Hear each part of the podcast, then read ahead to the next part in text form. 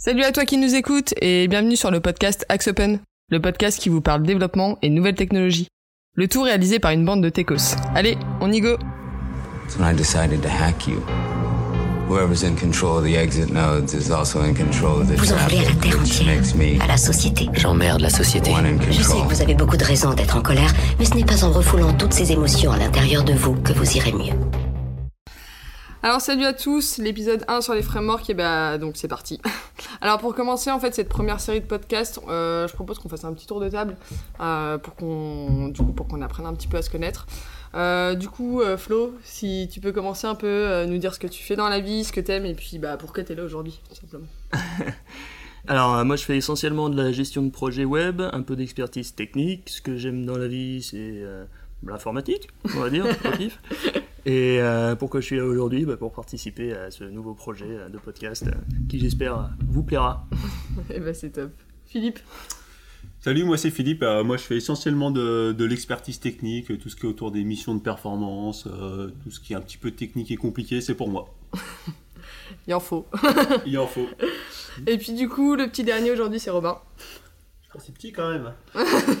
Euh, donc oui, bah, c'est Robin. Euh, bah, de mon côté, je fais principalement du développement Java et encore plus principalement euh, de l'expertise talent, donc développement et, audit. Ok, ça marche. Alors du coup, bah, je vais me présenter aussi. Alors moi, je suis Camille. Je suis un peu le, en fait, le, petit profil noob du groupe. En fait, je fais un petit peu de, de web marketing et, et en fait, je bosse dans une boîte d'informatique. Ce qui fait que je me suis fait un peu pervertir par, par tous les développeurs, notamment ceux qui sont autour de la table. Et avertir coup- en mieux. et du coup, je m'intéresse de plus en plus au développement et du coup, j'interviens un peu en tant qu'inté web, donc avec euh, un peu d'HTML, CSS, PHP, euh, enfin voilà, du WordPress quoi. Je progresse de jour en jour. C'est ça qui est beau. Euh, du coup, vous devez un peu vous demander euh, bah, qu'est-ce que c'est que ce nouveau podcast? Alors en fait, l'idée, euh, c'est de discuter aujourd'hui principalement de, développement, des outils qu'on utilise, de nos préférences en termes de techno, d'architecture, etc. On passera, je pense, pas mal de sujets. Puis on va aussi vous raconter donc nos petites anecdotes, nos petites expériences de dev, et, et bien entendu, bah, vous donner quelques astuces. Du coup, comment les sessions vont se dérouler? Bah, En fait, euh, on va commencer par euh, un petit tour de table, un petit coup de cœur, euh, coup de gueule, un peu histoire que tout le monde se libère un peu. On passera ensuite du coup au sujet du jour avec un petit débat sur les, du coup aujourd'hui sur les frameworks, leur utilisation, tout ça. Et on finira ensuite par une recommandation sur le sujet. Du coup, coup de gueule, coup de cœur, c'est parti. Je vais laisser la parole à Florent. Alors, qu'est-ce qui t'a marqué ce mois dernier? Qu'est-ce que tu as envie de nous raconter aujourd'hui? Allez, c'est parti. Alors, moi, ça va être. euh, je, vais, je vais tout de suite dévier du, du concept. Je vais faire plutôt un coup de perplexité, vous voyez. Euh, en fait, euh, j'ai découvert le, le- le nouveau mode de, de gestion de, de version majeure de Java. Alors pour, pour ceux qui savent pas, je vais l'expliquer brièvement. En gros, ils vont sortir maintenant une version majeure tous les 6 mois et une sur trois sera euh, ce qu'on ce qu'on appelle une euh, bah, comment ça s'appelle déjà Une LTS. une LTS, exactement, Long Term euh, Service. Euh, et donc, avec un support de 3 ans, les autres auront un support de 6 mois, en fait, juste le temps euh, qui s'écoule avant euh, la nouvelle version majeure. Donc, bon, pourquoi pas, mais pourquoi, quoi? Parce que de, sur 6 mois, euh, je vois pas trop ce qu'ils vont apporter euh, comme, euh, comme feature majeure, justement, donc euh, bon, on verra à l'usure ce que ça donne, mais enfin, ça risque de pas. De pas de pas matcher avec, euh, avec leur monde, surtout sur une gestion de, de, de projet euh, euh, sur plusieurs années. Bah super Flo.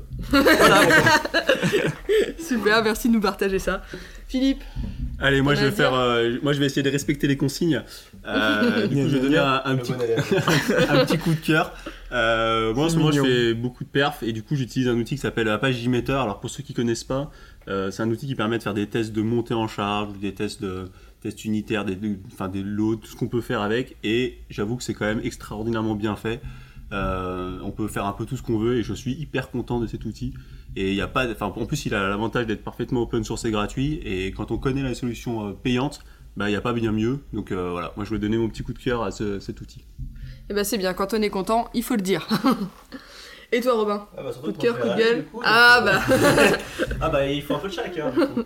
Euh, non, bah, du coup en plus c'est un peu avec mon, actualité du moment, donc euh, je, peux, je peux en profiter pour, pour caler le, la chose. Du coup, euh, euh, en ce moment je travaille avec euh, l'API euh, D'ailleurs, comment s'appelle cette API J'ai oublié le nom. Concernant, concernant tout ce qui concerne le, cloud OVH, donc c'est OpenSwift. Et bah, c'est déjà une galère son nom à installer. donc du coup, bah, pour l'instant, j'en suis là. Mais, euh, mais du coup, ouais, c'est euh, un peu pénible de devoir euh, perdre du temps sur l'installation des choses qui sont un petit peu compliquées. J'ai dû installer 4 ou 5 outils et ça marche toujours pas. Donc, mon coup de gueule pour l'instant, c'est qu'il y a des choses qui sont pas faciles à utiliser pour faire des choses toutes simples. C'est dommage. Bon, bah, faut utiliser un autre outil. Précisément ce que je compte faire. Je propose une minute de silence. ok, ça marche. Bah, merci les gars pour les coups de cœur et coups de gueule. Euh, du coup, je pense que maintenant, là, c'est l'heure de rentrer un petit peu dans, le vif du sujet. Donc, le sujet du jour, en fait, on a, on a choisi de parler un petit peu des frameworks. Du coup, bah, pour commencer, tout simplement, euh, qu'est-ce qu'un framework? Du coup, Flo, tu peux nous éclairer un peu sur le sujet? Absolument, absolument. Alors, selon Wikipédia, une source fiable, fiable.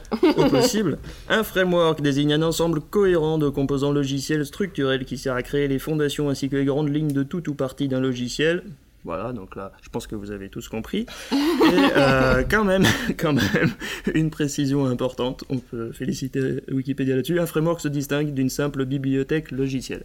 Ça, c'est quand même important de le préciser. Donc en gros, ben, un framework, ça va être euh, un, oui, un ensemble, un ensemble de, de, composants euh, qui va structurer votre, votre application et qui va le contraindre plus ou moins la façon dont, vous allez la développer.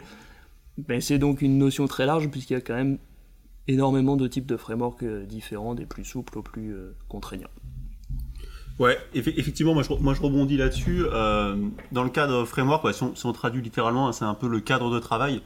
Il y a effectivement cette partie technique, là, comme le disait Florence, un ensemble de librairies, de choses de, cet esprit-là. Mais il y a aussi tout ce qui est la manière de travailler. Et souvent, en fait, quand on parle de framework, il y a aussi bah, toutes les grandes librairies qu'on connaît, hein, les, euh, euh, les, Swift, les, Spring, tout ce que vous voulez euh, qui peut tourner autour des frameworks, mais il y a aussi les frameworks maison. Il y a beaucoup d'entreprises en fait qui parlent de framework en tant que en fait la manière de faire en interne, qui ont développé leur propre framework, leur propre bibliothèque de composants et compagnie. Ça, je trouve que c'est un point important, c'est de dire que effectivement les frameworks c'est évidemment une stack technique, une manière de faire, mais c'est aussi vraiment un usage qui est bâti sur l'expérience de, des entreprises quoi. Euh, alors des entreprises pour le cas des frameworks maison hmm. ou euh, euh, de, de, l'éditeur dans le cas d'un framework propriétaire ou, open source. Hmm. C'est vrai que pendant, pendant quelques années, c'était vraiment la mode de développer des frameworks maison. Aujourd'hui, on remarque quand même qu'on a de plus en plus de frameworks open source grand public qui prennent, qui prennent un peu leur envol. Euh, peut-être qu'on pourrait commencer par en citer quelques-uns, peut-être que pour les auditeurs vous avez des euh, exemples. qui ne connaissent pas, euh, Robin, t'en connais quelques-uns qui t'intéressent? Des frameworks maison ou en général? Non, des frameworks en général. Ah, bah, qui, alors qui m'intéressent, pas forcément, mais ceux avec lesquels j'ai travaillé, bah, Hibernate, Symfony, bah, Java, PHP, ouais, c'est assez les, plus, les plus classiques en fait. Mm. J'ai pas de, j'ai pas de choses un peu, un peu exotiques à proposer, donc bon, après, peut-être que vous en avez. Ouais, bah sur ce qui est moderne, on peut quand même citer Angular maintenant, hein, euh, qui change de version tous les six mois lui aussi. Ah, c'est ça qui a inspiré Java. Ça me rappelle quelque chose. Euh, qu'est-ce qu'on n'a pas cité ici euh, bah, .NET. Bah ouais, puis J2E quand même, hein, peut-être. Et J2E, bah, alors bon, le... alors justement, est-ce que le standard J2E est un framework ou pas? Parce que c'est pas très contraignant. Non, c'est pas très contraignant, mais c'est vrai que c'est quand même. Ça, on, est, on est borderline. On est un petit peu borderline sur, sur le sujet. Ah, ouais. Et puis sinon, on peut citer quand même euh, Spring aussi. L'air de rien. Euh, mais tu l'as cité déjà. Je l'ai déjà cité ah, bah, tu vois, Mais je vois que tu fais du, de la pub pour Spring. moi, je fais de la pub pour Spring parce que je le... bon, ça sera dans mes recos. Hein, je, vais, je vais spoiler un peu, mais moi, j'adore ce framework. Donc, du coup, euh, je suis peut-être pas très objectif sur la question. Quoi. Ouais. Et du coup, donc, vous nous avez un peu cité des frameworks. Vous, aujourd'hui, vous, vous pouvez les, les classifier par type ou par exemple bah, Par techno déjà. Par techno, ouais. Euh, et par type aussi, on peut. Et par type, alors bon, front ou back, par exemple, Angular, bah, c'est du front, hein, voilà. Mm. Et après, euh, même sur le back, on peut faire des classifications, parce que c'est vrai que Robin, tu citais, euh, tu citais Hibernate qui est pas. Enfin, qui est un ORM, donc c'est pas un framework suffisant pour. c'est un framework spécialisé, quoi. Ça suffit ah, pas pour, pour, pour, monter une, une application from scratch. Euh, parce que si on va par là, on pourrait citer aussi bien, euh, je sais pas, JSF ou. Euh, bah, JSF, hein, j'ai regardé ce matin, c'est une bonne question, mais JSF c'est un, un, framework. Oui, oui, oui, effectivement, ils appellent tout, tout, ça, ils les appellent des frameworks. en même temps que ce sont des API, donc des bibliothèques. Bon, c'est un peu à la, un peu à la limite. On est un peu, ouais, on est un peu à la limite. Mais oui, effectivement, dans, la classification, on peut vraiment reprendre front et back. Alors dans le front aujourd'hui, il y a React, Angular, c'est les, les, principaux. Vue.js, on peut citer aussi. Et côté back, bah, côté back, maintenant il y a, y a, des trucs un peu nouveaux, genre des Express qui, qui viennent de sortir, qui travaillent sur des technologies Node.js. Ah bah oui, effectivement, on n'a pas cité Node. Ouais, ouais j'ai, à l'instant, j'y pense. Alors c'est vrai que nous, en interne, c'est pas une technologie dont on raffole. Euh, même oh, si toi, tu l'as utilisé, plusieurs fois. Ouais, plusieurs fois. Ouais. Mais c'est vrai que c'est pas. Dès qu'on a une application un peu lourde, on n'utilise pas forcément ça, mais du coup. Ah non, c'est pas fait pour. Ouais. C'est pas fait pour, quoi. C'est pas fait pour. Est-ce que, est-ce que ça répond à ta question, Camille? Ouais, ça répond à ma question. euh, mais du coup, ça en amène d'autres. Ah. Du coup, là, par exemple, vous parliez un peu des, euh, de tout ce qui est euh, du coup framework front. Euh, aujourd'hui, pourquoi est-ce que vous les utilisez et lesquels vous utilisez bah nous, on utilise essentiellement Angular en fait. Hein. Ouais. Et pourquoi du coup euh, Alors par contre, euh, c'est vrai que selon les projets, euh, je pense que là, on doit avoir à peu près tout le panel de, de AngularJS. 2, 3, non 3 il n'existe pas, donc du coup on l'utilise pas, c'est vrai. 2, 4, 5 et 6, je crois qu'on les utilise tous. Hein. on les utilise malheureusement un peu tous. quoi. pour, pour revenir à ta question, pourquoi on les utilise? Et puis du coup, je, ça va me permettre de débrancher puis, sur pourquoi on les utilise pas. Euh, parce qu'effectivement, là, on parle de framework comme si c'était euh, une évidence de l'utiliser. C'est, honnêtement, c'est pas du tout une évidence d'utiliser un, framework pour son projet. Quoi. Non, non. Euh, alors, les, les, pour, pourquoi on utilise par exemple Angular?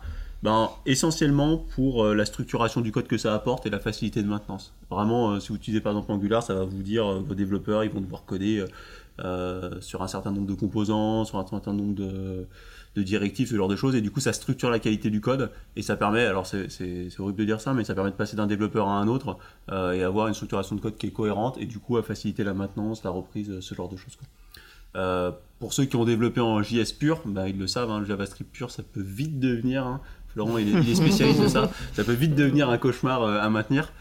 c'est essentiellement, bah, c'est surtout c'est compliqué quoi c'est compliqué, on se retrouve vite avec un fichier avec 3000, 4000, 10 000 lignes de, JavaScript.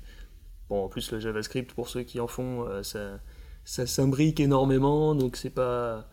Il y a beaucoup de, de binding d'événements, c'est assez difficile à, à, relire selon la manière dont on l'a dont on l'a codé.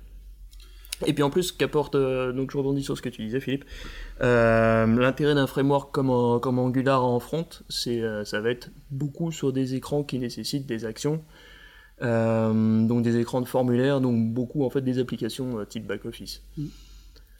c'est vrai que si vous voulez faire un site, un site vitrine où il y a peu d'actions, où il y a juste des pages ça n'a pas du tout d'intérêt d'utiliser Angular. Ouais, c'est vrai que tous les frameworks, de manière générale, c'est quand on veut faire du volume, quoi, beaucoup d'écrans, beaucoup de pages, beaucoup de services. Là, ça a du sens d'harmoniser les pratiques en utilisant un framework, mais dans le cas où vous faites des choses très spécifiques euh, ou très compliquées, même je dirais, bah, le framework, généralement, il n'a pas forcément, euh, pas forcément de, sens à ce niveau-là.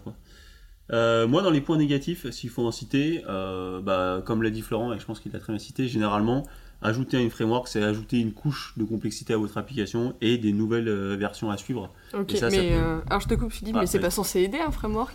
Alors c'est parce que j'en avais, euh, j'en avais entendu. C'est censé aider et ça aide, mais ça rajoute une complexité parce qu'effectivement on a cette couche à mettre à jour.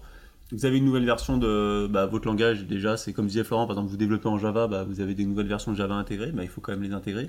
Souvent vous avez un serveur d'appli ou encore, encore une couche middleware, donc c'est encore un truc à gérer.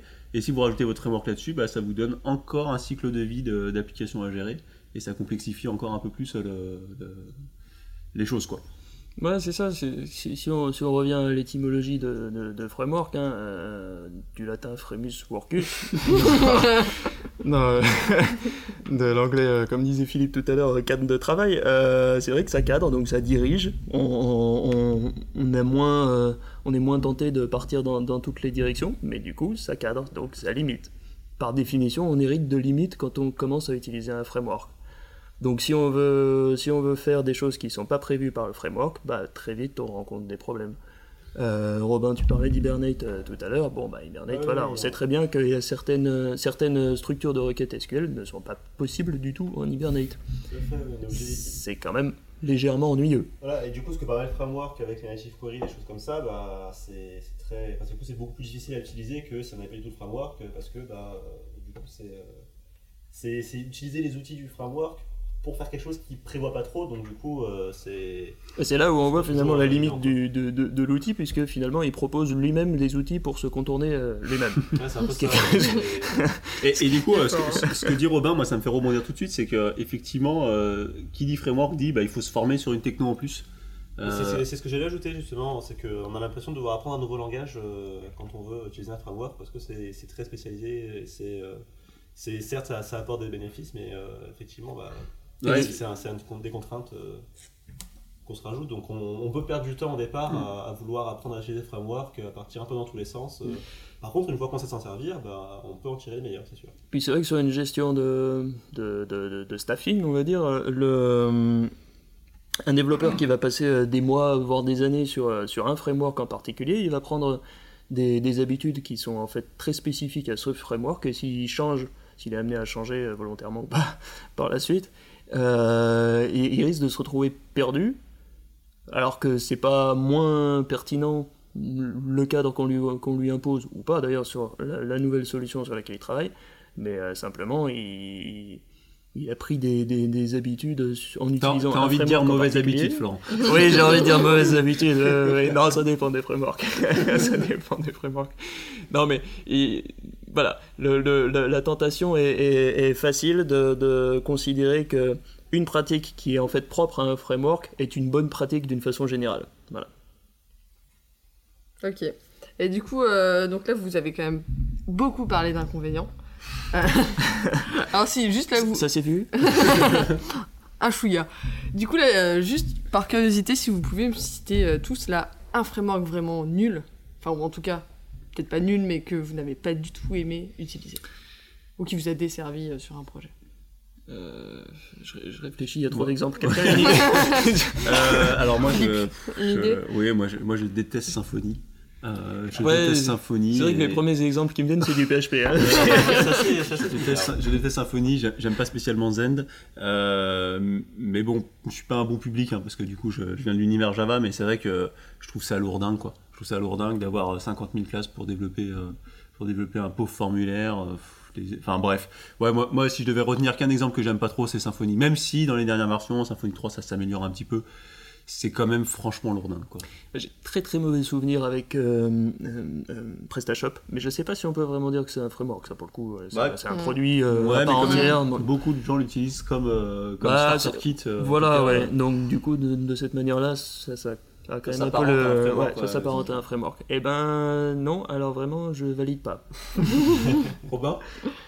Euh, Bah ouais, je, je comptais citer Symfony, mais bon, du coup, euh, puisque tu me l'as volé, euh, bah, du coup, de mon expérience, j'aurais dit, j'aurais dit Hibernate. Moi, j'en ai déjà parlé, évidemment, mais euh, c'est vrai que ça a beaucoup d'avantages sur tout ce qui est. Mais ça, ça a surtout beaucoup de défauts. ouais. Mais ça, ça, ça, ça- ça a beaucoup d'avantages sur tout ce qui est effectivement euh, requêting automatique, binding euh, des, des objets, mais alors. euh, Pour tout le reste. on Alors, c'est tout, on quoi. perd- On a des ça c'est tout quoi. On a des- tout ce qu'on, tout ce qu'on, c'est juste un gain de temps en fait. On a un gain de temps sur le début, mais alors après dès qu'on va commencer à s'en servir, euh, Et, et en même temps, moi qui fais des missions de performance, je peux dire que c'est 80% de mon business. hein. c'est Euh, ça.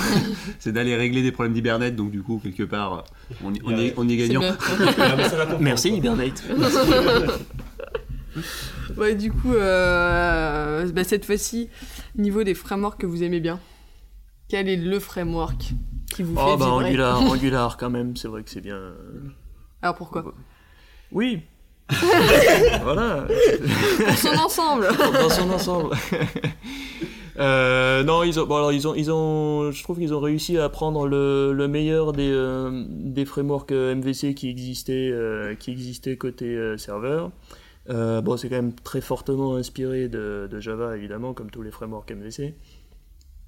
Mais, euh, mais non, ils ont, ils, ont, ils ont fait quelque chose de, de très bien. Ils ont réussi à structurer de, de la programmation événementielle, ce qui est quand même pas facile. Euh, Surtout quand on a fait du JavaScript natif, on sait que c'est pas facile. Bah, c'est, quand même un paradigme de développement qui est, qui est, qui est tout sauf lisible, Hmm. puisque par définition on n'est que sur des, des rétroactions, donc, euh, donc, euh, donc voilà, il n'y a, pas de- y a rien de séquentiel. Donc, euh, donc là-dessus, euh, oui, non, je trouve qu'ils ont, ils ont fait du bon travail, c'est relativement facile à utiliser. euh, voilà, je plus sois. Philippe, toi? Euh, bah moi, je vais prendre une technologie back-end. Euh, je vais prendre Spring Boot. donc qui est issu de, de, Spring, de Spring Framework. Et Spring Boot, ça a l'avantage d'être hyper performant et en très peu de lignes de code, vous arrivez à faire des API, des API JSON, des API REST, des API ce que vous voulez, et de manière extrêmement efficace, extrêmement rapide. Et ça a l'avantage d'être utilisable sans toute la lourdeur d'un de, serveur d'application type Wi-Fi, type Boss, ce que vous voulez. Euh, c'est vraiment, vraiment très très productif et c'est avec la légèreté de Spring, donc c'est vraiment très très agréable. Le défi de Philippe, c'est d'arriver à dire Spring plus de 30 fois pendant l'épisode. Il a bientôt réussi. Mais je touche une com, donc ça, s'explique.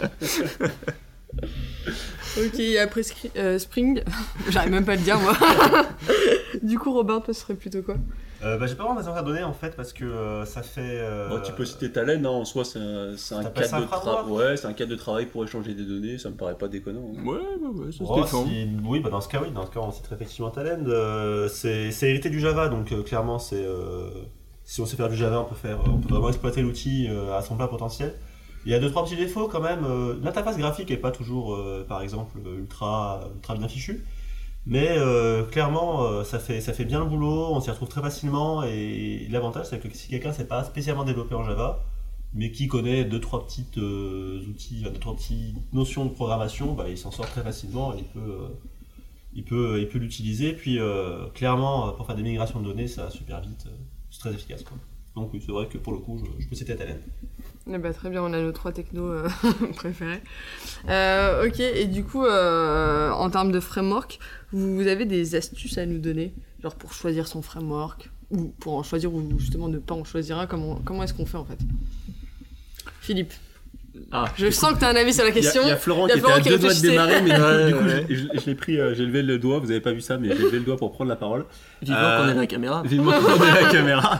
Euh, alors moi, oui, j'ai une astuce, elle est extrêmement simple, elle consiste à toujours regarder le taux d'usage du framework, c'est-à-dire j'essaie toujours de prendre le, le framework qui est le plus utilisé, parce que généralement, euh, il y a un gros taux de perte dans les frameworks, il y en a beaucoup qui vont être euh, abandonnés dans le, futur. Du coup, j'essaye toujours de prendre le framework dominant, ou en tout cas étudier le ou les deux frameworks dominants, euh, parce que c'est souvent un match à mort, et du coup, j'ai pas trop envie de me lancer dans une techno qui va péricliter au bout d'un mois, de six mois, deux ans. Donc voilà, ma recommandation, c'est il euh, y a plein de sites qui font ça sur internet. Regardez juste le taux d'usage des frameworks et vous verrez par exemple sur la partie euh, JavaScript dont on parlait, donc vraiment framework front. Il y en a deux qui traînent la dragée haute, c'est React et euh, Angular. Et du coup, nous on est parti sur Angular. Voilà.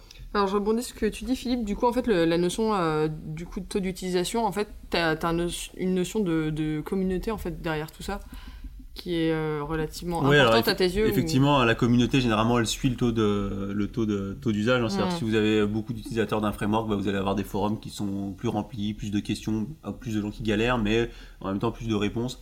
Et du coup, l'éditeur de ce framework va souvent euh, va souvent euh, plus il y aura d'utilisation, plus ils auront d'argent et plus ils vont pouvoir pousser, continuer d'améliorer la technologie. Et, et c'est vrai que dernier point là-dessus, il faut pas faire toujours attention à qui est derrière. Euh, parce que vous pouvez avoir des très grands noms qui soient derrière un framework et c'est pas une, forcément une, une, raison de réussite. Hein. Microsoft en a lancé plein, Adobe en a lancé plein, il y en a plein qui sont crachés. Euh, Angular, il y a Google derrière, mais c'est pas du tout euh, pour ça qu'on l'a choisi. Hein. Angular, enfin Google, je pense que tous ceux qui connaissent Google savent qu'ils ont abandonné un nombre de produits conséquents au cours des dernières années. Du coup, c'est pas forcément. Alors, c'est bien d'avoir un gros derrière, mais il faut plutôt se baser sur l'usage et la communauté pour, pour là-dessus. Florent, tu as peut-être un conseil sur euh, le choix? Euh, sur le choix, oui, en lui-même, non, pas forcément, parce que, voilà, je pense que tu as fait un petit peu le tour de, du sujet, mais euh, par contre, selon le framework qu'on choisit, il y a des frameworks, comme on disait tout à l'heure, qui sont plus ou moins contraignants, et donc je pense que par contre c'est très important dès le début d'un projet de, bien sélectionner euh, quelle, quelle euh, feature du framework on va utiliser, quelle pratique, quel cadre euh, précis on va, mettre en place si on est sur un framework non contraignant. Voilà. Ok, et as des petits tips à nous donner? Oui, bah effectivement, bon, ça, fait, ça fait un petit moment que j'ai pas vraiment chercher un framework particulier pour, pour développer quelque chose. Hein. Souvent, c'était pas vraiment mon choix. Pourquoi on l'a invité du coup Oh, on ne sait pas. Mais, euh, mais c'est vrai que oui, mais, bah, Philippe et Florent ont, abordé la question euh, pas mal déjà, mais euh, ce que j'aurais pu ajouter, en fait, pendant que je parle, je réfléchis parce qu'en fait, j'ai pensé à quelque chose, mais je ne sais pas ce que je voulais dire. donc, c'est pas très efficace de fait. mais, mais oui, effectivement, c'est vrai que c'est faut, vraiment choisir, faut vraiment voir ce qu'on veut faire en fait. Si, c'est pas la peine de, choisir un framework usine à gaz si c'est pour faire deux trois formulaires qui se courent après quoi. Donc au-delà de l'utilisation qui est faite, il faut aussi voir l'utilisation qu'on veut en faire. Ok, ça marche. du coup, vous avez un peu des, des choses à ajouter ou on a à peu près fait le tour du sujet? Philippe? Bah, Philippe veut dire spring. voilà, je vais, peut-être le dire spring, spring, spring, comme ça au moins c'est fait. Et euh, non, moi j'ai, enfin si, j'ai une chose à, dire, un, truc qui, qui m'horripile au plus haut point sur les frameworks, c'est euh, quand vous utilisez un framework, utilisez-le vraiment et essayez pas de le contourner ou le bidouiller ou le, je sais pas ce qu'on peut dire, pour faire ce que vous voulez. Si euh, ce que vous voulez faire n'est pas prévu dans le framework, c'est parce qu'il ne faut pas le faire comme ça et essayez pas de, vous entêter à faire quelque chose qui n'est pas prévu. Essayez plutôt de, vous laisser aller dans la philosophie de l'outil et vraiment euh, de, vous laisser guider par ce qui a été pensé par le framework et pas parce que vous pensez que vous êtes meilleur que, que tout le monde. Voilà, c'était mon petit coup de gueule. J'aurais peut-être dû le mettre en intro. Ouais, du coup, euh, peut-être.